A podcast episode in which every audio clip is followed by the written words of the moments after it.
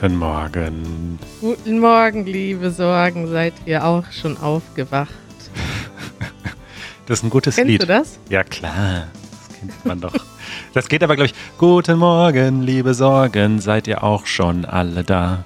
Na, dann ist ja alles klar. Irgendwie so. Ich kenne die ähm, Melodie gar nicht mehr. Muss ich mir mal wieder anhören. ja. ich wache morgens ja nicht immer mit so viel Sorgen auf. Meistens bin ich äh, morgens immer halbwegs gut drauf, wobei ich abends noch viel besser drauf bin. Wie ist das bei dir? Ähm, bei mir ist es ähnlich. Merkst du, dass wir schon wieder äh, zum Intro über unsere Laune sprechen? Da werden einige Hörer jetzt sagen, oh, hat sich nichts geändert beim Easy German Podcast. Na, nur der eine, der letztens nachgefragt hat, wie das, warum die Laune bei uns so wichtig ist.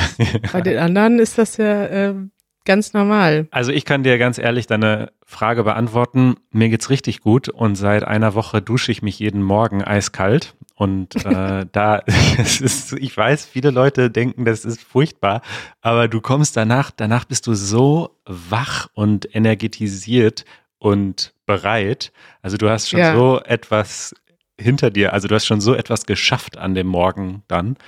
Ähm, ja, das ist Ja. einfach cool. Ja, sich selbst ähm, foltern ist auch eine Sache, mit der man seinen Morgen beginnen kann. Mache ich allerdings nicht. Dann könnte ich ja auch einfach irgendwie, keine Ahnung, mich hauen. Nee, nee, nee, das hat damit nichts zu tun. Das ist doch schmerzhaft, Manuel. Nee, nee, eben nicht. Nee? Dafür mache ich ja die Atemübungen vorher, um mich darauf vorzubereiten. Und die helfen? Ja, die helfen nicht für die kalte Dusche, die sind, die haben auch noch mal andere Effekte. Ich kann jetzt hier nicht die Wim Hof Method erklären, die ich seit drei Tagen irgendwie angefangen habe zu lernen. Aber vielleicht kommt er ja irgendwann mal zu uns in den Podcast. Ja, dann lass uns doch über einen anderen starken Mann reden. Hast du das Video von Schwarzenegger, von Ani gesehen? Oh ja, das habe ich gesehen. Ach, der wird mir immer sympathischer. Er ist auch sau sympathisch, ne? Aber ich habe die ganze Zeit gedacht, du sagst das Richtige. Bitte sag mir nicht, dass da ein Schwert auf dem Tisch liegt. ja, ja. Und dann echt so, als er das Schwert ausgepackt hat, da dachte ich, nein, warum? Warum jetzt das Schwert? Ja. Aber vielleicht ist das auch so eine, weiß ich nicht, vielleicht ist das dann auch so eine äh, amerikanische Botschaft, die sein muss, so eine Hollywood-Botschaft, weißt du? Ja, ja, das habe ich auch die ganze Zeit gedacht, dass diese ganze Rede, die er da hält, halt total so, also die hatte so ein Pathos, ne? Und ja, ja. Die Musik. aus deutscher Sicht viel zu viel Pathos. Und man merkt aber, dass er zwar in Österreich geboren ist, aber mittlerweile durch und durch einfach Amerikaner ist. Und Ja. insofern hat das gut gepasst. und halt ein Hollywood-Star war, ne? Das ist dann irgendwie, Ja. da muss das alles noch richtig inszeniert werden. Ich finde das aber interessant, weil ich finde, das, was er am Anfang gesagt hat, auch seine persönliche Geschichte mit seinem Vater und den gebrochenen Männern aus dem Krieg, das ist schon eine ziemlich krasse Botschaft. Und das ist eigentlich, also vor allem, wenn, sag ich mal, wenn, wenn man aus Deutschland jetzt zum Beispiel auf die Ereignisse in den USA guckt oder insgesamt auf diese Bewegungen, dass es immer mehr rechte populistische Politik gibt, ob das jetzt Trump ist oder die AfD in Deutschland, das schwingt ja immer mit, ne? Diese Erinnerung an die Geschichte. Ich meine, meine Eltern sind nicht im Krieg aufgewachsen, aber natürlich habe ich auch einen Opa gehabt und diese ganzen Geschichten und in Deutschland wird man ja sehr stark geprägt von diesen äh, Kriegsgeschichten und auch von diesem äh, Mantra, dass das nie wieder passieren darf und man wird immer wieder erinnert. Und ich finde das eigentlich krass. Für mich ist das etwas, was eigentlich gar nicht aussprechbar sein muss, weil das ich, ich denke mal, das weiß doch jeder, was passiert, wenn man Populisten wählt oder was passieren kann. Ja. Aber ich glaube, das ist heute nicht mehr so. Und deswegen finde ich es eigentlich gut, dass er so eine, äh, ja, dass er dieses Video gemacht hat, auch wenn er dies mit diesem Schwert dann irgendwie aus meiner Sicht völlig ins Lächerliche gezogen hat. Ja. Aber es war auch irgendwie witzig. Ja, und vor allem natürlich äh, unter dem Gesichtspunkt, dass er ein Republikaner ist. Ne? Und Ja. eben sehr, sehr viele Menschen in dieser Partei ähm, nicht den Mut haben, mal zu sagen, Leute, das geht nicht, das können wir nicht unterstützen. Und ich meine, Arnold Schwarzenegger war immer schon sehr links, also ja. auf dem republikanischen Spektrum. Ähm, aber trotzdem bedeutet das, glaube ich, was, wenn ein ehemaliger republikanischer ähm, Gouverneur sich so klar ausspricht. Ja, oder halt auch nicht. Also ja, ich weiß es nicht. Also es ist so ein bisschen, diese zwei Parteien machen alles so schwierig. Ich habe da die Tage mit Klaus drüber geredet, ne? Eigentlich das Beste, was den USA jetzt passieren könnte, ist doch so. Die Republikaner, also die, die jetzt nicht auf Trumps Seite sind und vielleicht jetzt doch in den letzten Momenten noch gemerkt haben, dass das eine schlechte Idee war mit Trump, wenden sich von ihm ab.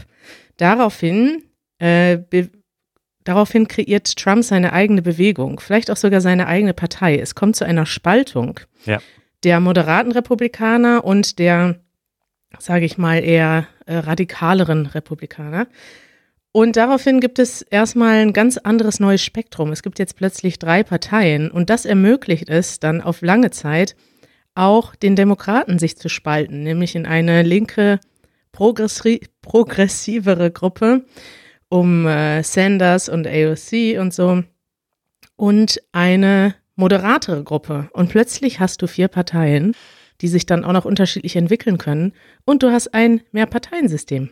Also das hat sehr gut angefangen, was du da äh, aufgestellt hast. Und dann dachte ich aber, es geht in eine andere Richtung. Also ich würde mir eher wünschen, dass sozusagen die Republikanische Partei sich jetzt sozusagen, genau wie du gesagt hast, spaltest und dadurch aber so schwach wird. Ähm, also sie sind ja sowieso schon schwach geworden in den letzten Jahren und Jahrzehnten vielleicht äh, und halten ihre Macht aber dauerhaft durch so Dinge wie Gerrymandering und so, wo sie da irgendwie die, die Wahlbezirke ständig neu zeichnen, damit sie trotzdem die Macht erhalten. Und wenn sie sich jetzt so spalten würden in zwei Parteien und die Demokraten aber zusammenhalten und Kompromisse finden äh, in, zwischen ihren eigenen Strömungen, dann wird das Land in Zukunft einfach progressiv reagiert, weil sie einfach dann die Mehrheit haben immer. Ja, aber das ist ja gar nicht unbedingt das Ziel, dass man jetzt alle konservativen Stimmen nie wieder hört, weil das ist ja, das ist ja das Problem, dass sich jetzt plötzlich Leute hinter einem Populisten verbinden, nur damit die rechte Stimme stark genug ist. Also ich glaube, es ist ja sogar besser, wenn es für jede, also dass es, also wenn es spezifischere Parteien gibt und für mehr Interessen eine echte Vertretung gibt. Die können ja dann hinterher trotzdem zusammen koalieren. Aber je nachdem, wie dann eben das Ergebnis ist, wenn jetzt die Mehrheit der Leute sehr progressiv wählt, dann gibt es eben eine Koalition aus den beiden demokratischen Strömungen. Und wenn es aber eher konservativ ist, gibt es vielleicht eine, sowas wie eine große Koalition, ne, wie in Deutschland. Ja. Ist ja auch nicht schlecht. Ja, nee, da hast du schon total recht. Und es gibt ja sogar so, ähm, ich weiß nicht, ob du mal gehört hast, dieser Begriff Liquid Democracy. Das war mal so ein Traum auch von der Piratenpartei, die in Europa mal zeitweise ähm, mhm. so einen kleinen Moment hatte. Und ein Bestandteil davon ist, dass man sozusagen nicht mehr nur für bestimmte Parteien wählt, sondern bestimmte, für bestimmte Entscheidungen oder bestimmte Gesetze. Ja, also dass man nicht sagt, ich bin Demokrat, ich bin Republikaner, sondern dass man sich jedes Mal neu entscheidet, finde ich dieses Gesetz jetzt richtig oder falsch. Ähm, weil es ist ja sowieso in gewisser Weise so ein Teamsport geworden. Und da gebe ich dir recht, dass das wäre natürlich ein Schritt in die richtige Richtung, wenn wenn es da einfach mehr Vielfalt gäbe. Ich finde das sehr erfrischend. Ich fände das sehr erfrischend. Und ich muss sagen, dass ich das in Deutschland sehr schätze und auch immer wieder äh, Leuten erkläre, die nur zwei Auswahlmöglichkeiten haben. Es ist doch eine tolle Idee, dass ich am Wahltag ins Wahllokal gehe und dann wirklich immer noch drei Optionen habe, die mir alle gut gefallen würden. Und ich wähle im Prinzip so ein bisschen äh, auf die letzte Minute taktischer. Ja. Und dann fallen aber viel mehr Sachen ins Gewicht. Ne? Wenn jetzt jemand aus meiner favorisierten Partei in der letzten Woche noch irgendeine Scheiße erzählt, dann wähle ich die halt doch nicht. Und dadurch hat man ja auch viel mehr Kontrolle, während in den USA ist es irgendwie jetzt schon klar, welche Partei ich in vier Jahren wähle, einfach weil die eine Partei gar nicht in Frage kommt. Und dadurch hast du ja auch viel weniger Kontrolle. Du äh, lässt ja viel mehr durchgehen. Und das sieht man ja jetzt bei Trump, weil du kannst ja gar nicht, also es gibt ja keine Konsequenzen. Wenn jemand Scheiße macht, wird er trotzdem gewählt, einfach nur weil er der eine von beiden Auswahlkandidaten ist. Dafür haben die Menschen nicht die Qual der Wahl. äh, Ja. Kari, Toll. äh, eine Anekdote noch. Ja. Wusstest du, dass ich der damaligen Ehefrau, mittlerweile Ex-Frau und ihren Kindern von Arnold Schwarzenegger, nämlich Maria Shriver, mal Fahrräder geliehen habe? Nein. Erzähl. Als ich ein Austauschschüler war in den USA, das war 2004, da wurde ich von meiner Gastfamilie mitgenommen auf so einen Benefit äh, Bike Ride. Also das, da haben Ja. Leute so, um Spenden zu sammeln, sind die 50 Meilen gefahren oder 100. Und ähm, ich habe da mitgeholfen als Freiwilliger sozusagen, weil meine Gastfamilie das organisiert hat. Und eine meiner Aufgaben war es, die Fahrräder für Prominente rauszugeben, weil die Prominenten sind natürlich nicht mit ihrem eigenen Fahrrad dahin gekommen, die sind einfach mit der Limousine gekommen, haben sich ein Fahrrad geben lassen, sind kurz gefahren für ein paar Fotos und sind dann wieder abgedüst. Und äh, ja, dann habe ich also Maria Shriver und ihren Kindern die Fahrräder ausgehändigt. Und den Kindern von Arnold Schwarzenegger? Hat er nicht einen Sohn, der genauso aussieht wie er? Ja, ich habe das gerade noch mal versucht rauszufinden. Also ich glaube, das war so ein bisschen so eine Patchwork-Familie. Ja. bin jetzt mir nicht mehr ganz sicher, ob das auch seine Kinder waren oder nur die von ihr. Aber jedenfalls war das, jedenfalls weiß ich noch, dass eins von diesen Kindern kam und gesagt hat, ähm, for the Schwarzeneggers. Also, Uh. das war schon witzig. Ja.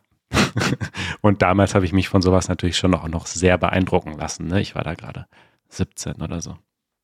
Ja, hier. Patrick Schwarzenegger. Der ist doch äh, 27. Ja. Ich glaube, das ist der be bekannteste von den Kindern. War der auch dabei, Manuel? Das kann gut sein, weil die waren auf jeden Fall kleiner als ich. Ja. Kleiner. Stimmt. Das ist schön. Es gibt richtig gute Nachrichten, Kari. Ja, das ist ja toll. Dieses Jahr wird das Jahr der Easy Languages Podcasts. Uh, Also wir haben jetzt hier seit einem Jahr ähm, alleine kämpfen müssen äh, bei Easy German, äh, um den Podcast-Markt zu erobern. Aber es gibt ja noch viel mehr Teams und Projekte im Easy Languages Universum. Und ähm, einige dieser Teams wollen auf kurz oder lang äh, auch einen Podcast starten. Und das erste Team startet, wenn diese Episode erscheint, heute, also am Dienstag, dem 12. Januar. echt heute? Heute. Jetzt musst du noch sagen, wer, Manuel. Ja, ich wollte es spannend machen, aber du weißt es schon, deswegen ist das schwierig, diese Spannung aufzubauen.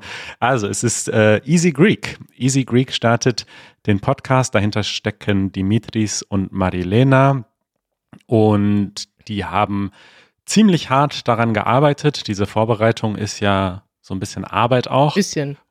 Ja. Ich habe gehört, du hast da auch über Weihnachten noch dran mitgearbeitet. Ich habe da ein bisschen geholfen und die Website, wo ihr das Ganze findet, ist easygreek.fm. Kann man sich leicht merken. Hm. Und da gibt es dann ab heute die erste Episode. Ein Trailer gibt es auch sogar jetzt schon äh, seit ein paar Tagen. Ja, den habe ich gehört. Und ich bin echt voll positiv überrascht gewesen, dass das so geil klingt. Ja. Ne? Also, ich muss sagen, dass ja, da ist mir zum ersten Mal aufgefallen, Ja. jetzt erst, ne, dass so ein Podcast ja nochmal anders zum Sprachenlernen anregt als ein Video. Ja. Denn die Stimmen von Dimitris und Marilena klingen so gut, dass ich dachte, wow, ich würde gerne Griechisch verstehen. Da kriegt man direkt Lust, äh, die Sprache zu lernen, oder? Ja, ja, Ja. definitiv. Also wenn ihr Griechisch lernen wollt, dann schaut mal rein. Genau, und die beiden werden auch äh, tatsächlich ein Transkript äh, zu jeder Episode machen für ihre Mitglieder. Also könnt ihr mal schauen. Ähm, ich glaube, es ist patreon.com slash easygreek. Ähm, vielleicht wollt ihr ja auch anfangen, Griechisch zu lernen. Das nervt. Ja, Manuel, ich dachte, wenn du was Schönes hast, dann ähm, mache ich mal heute was Schlechtes. Ja, Es ist aber gar nicht so, es ist nicht so ein großes Nerv. Also, ne, wir haben ja in unserer Rubrik Das nervt eher so kleinere Nervigkeiten. ja. Ist das das Substantiv? Nervigkeiten? Äh, Nerv, ich weiß nicht, ob es ein Substantiv Nervgeschichten. Nervgeschichten aus dem Alltag. Und äh, das kommt einem natürlich lächerlich vor, jetzt in Zeiten von äh, Corona und sowas überhaupt diese Rubrik zu machen. Aber ich lasse es trotzdem mal zu heute. Ja. Weißt du, was mich nervt? Nein. Sechs Monate Winter. Und zwar ist mir das jetzt zum ersten Mal aufgefallen, dass ich den Winter seit Jahren erfolgreich unterbrochen habe, indem ich jeden Winter irgendwo hinfahre. Letzten Winter zum Beispiel noch, da haben wir im Januar eine kleine Tour gemacht nach Italien und nach Spanien. Und da war natürlich auch Winter in dem Sinne, aber natürlich ein anderer Winter als Deutschland, als in Deutschland. Und die Jahre davor, ne, da war ich auch immer unterwegs. Wir waren zum Beispiel einmal im Winter zusammen in Vietnam. Und das ist so krass, das ist mir jetzt zum ersten Mal aufgefallen, dass ich jetzt zum ersten Mal seit vielleicht 15 Jahren oder so wirklich sechs Monate am Stück in Deutschland bin, weil man ja im Moment nicht so gut verreisen kann und auch nicht sollte. Und hast du dich dann nicht gefreut, als es angefangen hat zu schneien in Berlin? Nein. Nein. Also, wenn es jetzt mal wirklich, wirklich schneien würde, sodass es auch schön ist, dann fände ich es vielleicht schön, aber Ja. ähm, ja, also ich finde es jetzt schon cool, wenn es so fünf Grad sind, weil dann habe ich schon das Gefühl, ich kann mich draußen treffen und was machen. Wobei im Moment, wusstest du, dass man in Berlin ja gar nicht das Haus verlassen darf? Wir haben ja eigentlich auch einen Lockdown, wo man nur noch zu wichtigen Anlässen das Haus verlassen darf. Ja, also diese Regeln sind so schwammig. Ähm, Ja, nicht nur schwammig, sie ändern sich halt alle paar Wochen, deswegen weiß man das nicht. Aber ähm, ich habe mich zum Beispiel jetzt den ganzen Winter auch immer noch mit Leuten zum Spazierengehen getroffen und manchmal auch zum Mittagessen, aber dann eben auf der Straße. Also Ja. ich habe zum Beispiel äh, jetzt vor ein paar Tagen eine Freundin getroffen. Wir haben uns eine Pizza geholt und sind dann in den Park gegangen und haben uns dann auf zwei Parkbänke gesetzt. Also äh, virustechnisch unproblematisch, aber man soll das tatsächlich im Moment auch nicht mehr machen in Berlin. Ja, also ich äh, muss zugeben, ich war am Sonntag auf dem Tempelhofer Feld und äh, ich muss sagen, es war voller dort als im Hochsommer. Da waren so viele Was? Menschen, aber gleichzeitig dachte ich dann auch, also es war zwar super voll, aber das ist halt auch ein riesiges Feld. Also zwischen den Ja. einzelnen Gruppen waren trotzdem 20 Meter Abstand mindestens. Und da ist ja ein dermaßen starker Wind auf diesem Feld, weil, weil da einfach, ja, weil es einfach eine riesige Freifläche ist, wird ja auch die Klimaanlage von Berlin genannt, weil die, weil die Luft da so durchgewirbelt wird. Und deswegen denke ich auch, dass das eigentlich sehr positiv ist. Und ich glaube auch, man kann das ja auch abschließen. Das wird ja nachts auch geschlossen, das Feld. Und ich glaube, das wird bewusst geöffnet, weil es, denke ich, deutlich besser ist, wenn die Leute dort ihren Spaziergang machen, als sich dann eben doch irgendwo reinzusetzen oder ja, in kleinere Flächen zu gehen. Ja, ja. Ja, es hat ja nichts mehr auf, aber man soll sich ja auch zu Hause gar nicht mehr treffen. Und ich muss sagen, da ist doch Spazierengehen deutlich angenehmer. Ja. Ja, also ich versuche jetzt den Monaten zu entkommen, indem ich sie äh, bewusst auslebe. Also, äh, wie nennt man das? Ähm, rein ins Vergnügen, aber ich finde es trotzdem total nervig und ich muss sagen, dass ich den Sommer selten so geschätzt habe wie in diesem Jahr. Und ich denke, ich gucke mir auch die alten Videos von Easy German an und die Fotos, wo wir im T-Shirt auf der Straße stehen Ja. und denke, wow, das sind eigentlich nur vier Monate her, ist nur vier Monate her, aber es fühlt sich an, als wäre das vor einem Jahr gewesen. Also ich träume so richtig vom Sommer, ich träume vom Reisen. Ich höre Musik aus Namibia und stelle mir vor, dass ich durch die Wüste wandere. Ich habe echt selten so den Sommer vermisst und das Gefühl einfach, dass es warm ist. Aber wie kommst du auf diese Zahl, sechs Monate? Weil ich meine mich zu erinnern, dass ich dir mal erzählt habe, dass ich früher in meinem Kopf das Jahr immer nur so in Sommer und Winter unterteilt habe und die anderen Jahreszeiten vernachlässigt habe und dass du ziemlich laut gelacht hast. Und jetzt erzählst du Ja. mir was von sechs Monaten Winter. Na, sechs Monate ist es schon, bis man ähm, angenehm wieder draußen sitzen kann. Ne?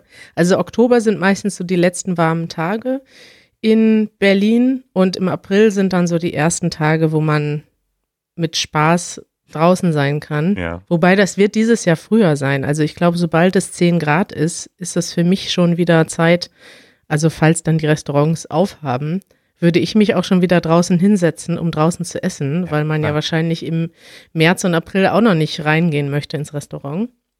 Ja. Aber das, da werde ich auf jeden Fall dieses Jahr deutlich abgehärteter sein, äh, was das Rausgehen und draußen sich aufhalten angeht. Aber ich freue mich schon total, wenn es zum ersten Mal 15 Grad sind. Das wird für mich ein Highlight sein.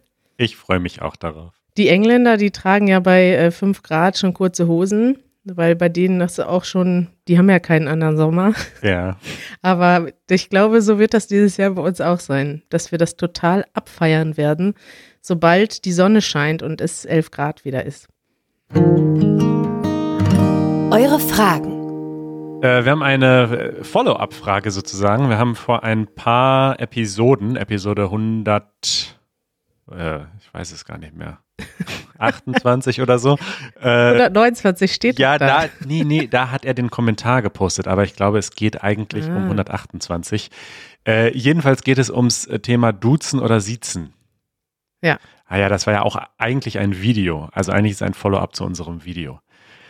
Ja, Ja, und zwar geht es äh, darum, wie sieht es denn aus, wenn man mit mehreren Personen spricht, die man nicht kennt? Ja, also wenn man mit zwei oder mehr fremden Personen spricht, sagt man dann ihr oder sie? richtig. Ja, das ist ein Kommentar von Ivona. Liebe Grüße aus Bratislava. Da war ich auch schon mal. Sehr schöne Stadt. Also es geht darum, wenn du jetzt zwei Fremde siehst, zum Beispiel, dann würdest du auch sagen, sie. Gehen Sie, können Sie mir aus dem Weg gehen, zum Beispiel. Die adressiert man dann genauso und das Einfache ist, dass es ja die gleiche Form ist, weil sie ja auch schon die Pluralform ist. Aber schwierig wird's, glaube ich, wenn man, also das geht mir zumindest immer so, wenn es eine Gruppe gibt und einen Teil davon duzt du schon und einen Teil Mhm. davon noch nicht. Ja, Zum Beispiel, ähm, du machst, du machst einen Ausflug mit deiner Universität und hast Kommilitonen und Professoren in einer Gruppe. dann, ja, dann mache ich, glaube ich, aus Gefühl, würde ich dann ihr sagen, einfach weil, äh, oder ich würde beide ansprechen, würde dann sagen, was denkt ihr und was denken Sie? Ah ja. Ja, Professor sowieso. Aber schwierig ist dann zum Beispiel, ne, sagen wir mal eine E-Mail, ja. Mein Steuerberater zum Beispiel, den duze ich, aber seine Mitarbeiterin kenne ich gar nicht, die sieze ich also. Ja. Also würde ich dann schreiben, lieber, hm, hm, hm, liebe Frau, hm, hm, hm. Und dann wird's schwierig. Können, dann würde ich wahrscheinlich schreiben, können Sie mir sagen, ob oder könnt ihr mir sagen, ja, weiß ich nicht. Was würdest du machen? In so einer Situation würde ich versuchen, das komplett zu umgehen und würde es schreiben. Ich frage mich gerade, ob Ja, richtig. über Hilfe würde ich mich sehr freuen. Richtig, richtig, Manuel. Und das ist das Bekloppte, das Verrückte in Deutschland, Ja. dass es so viele Situationen gibt, wo man ganz bewusst den Satz so formuliert, dass man niemanden anreden muss. Also das passiert ja ständig, immer wenn man sich auch auf der Straße oder noch schlimmer ist ja im Beruf. In dem Video war ja auch ein Mädel, glaube ich, die erzählte, dass sie in der Anwaltskanzlei arbeitet. Und in solchen Umgebungen, wo es sehr formell ist, aber trotzdem du dann ein paar Leute kennst und anfängst, dich mit ein paar Leuten zu duzen, das ist einfach nur Stress pur. Und man muss das ständig umgehen, dass man die Leute versucht, nicht falsch anzureden. Ja, eine tolle Werbung für die deutsche Sprache. Das ist Stress pur. Viel Spaß beim Es Lernen noch. Alles Gute, ne? Und Ja, ich würde dann als, ähm, es ist interessant, ich würde als Deutschlerner tatsächlich, ja, wenn mich jemand mit Sie anredet, dann finde ich das immer komisch, ne? Wir haben ein Meetup und jemand kommt zu mir und sagt, äh, Sie zu mir. Also ich meine, wir sind ja auf YouTube Freunde und so, weißt du, oder im Podcast. Das finde ich immer komisch. Aber, also deswegen würde ich immer sagen, wenn ihr jetzt, liebe Zuhörerinnen und Zuhörer, uns ansprecht, bitte sagt niemals sie. Das kommt dann, das ist für uns zu formell. Aber wenn ihr jemanden Fremden trefft und zum Beispiel auch jemand, der freundlich, und das ist zum Beispiel in manchen Ländern anders, ne, in den USA oder so, da bist du ganz schnell beim Vornamen. Aber selbst wenn jemand freundlich ist und deines Alters ist, aber ihr in einer formellen Umgebung seid, zum Beispiel in einem Restaurant, würde ich niemals den Kellner oder die Kellnerin duzen, weil das einfach irgendwie, oder? Ich überlege gerade. Ja, nee, klar, nee, ich stimme dir, ich sage nichts, weil ich dir äh, zustimme. Ja. Das ist so. Und das größere Fauxpas ist, jemanden aus Versehen zu duzen. Ne? Also wenn ihr uns jetzt sieht, obwohl wir das als total unangemessen oder unnötig empfinden, dann sagen wir halt, nee, nee, du kannst Manuel sagen und dann ist es okay und das ist auf in keinster Weise beleidigend. Es ist eher so ein Ja, ja. bisschen so, hey, so alt bin ich doch noch nicht und wir sind doch eigentlich Freunde. Sag doch bitte du. Aber umgekehrt, wenn du jetzt irgendwie den Hausmeister oder den Vermieter duzt, dann kann das je nach Person halt echt sein, dass der dir das so ein bisschen übel nimmt. Ja. Und deswegen lieber vielleicht auf der vorsichtigen Seite sein. Richtig. Also man kann sich eigentlich merken, wenn man in Deutschland ist, sollte man eigentlich alle Leute, die man nicht kennt, besser erstmal sitzen. Ja. Und uns müsst ihr nicht sitzen, weil ihr kennt uns ja. Genau, wir sind ja schon Freunde. ah, Ach, schön, Manuel. Kari, Manuel, wir hören uns übermorgen wieder. ja, finde ich gut, dass wir das machen. Finde ich auch gut. Und äh, ich höre jetzt Easy Greek. Oh, geil. Was ver- verstehst du denn da was? Nee, aber es kommt ja darauf an, sich in die Sprache, ähm, Einzufühlen. Sprache einzutauchen. Mm, Das ist ja das, was wir immer predigen. ja. geil. Bis bald, Manuel. Bis bald. Ciao. Ciao.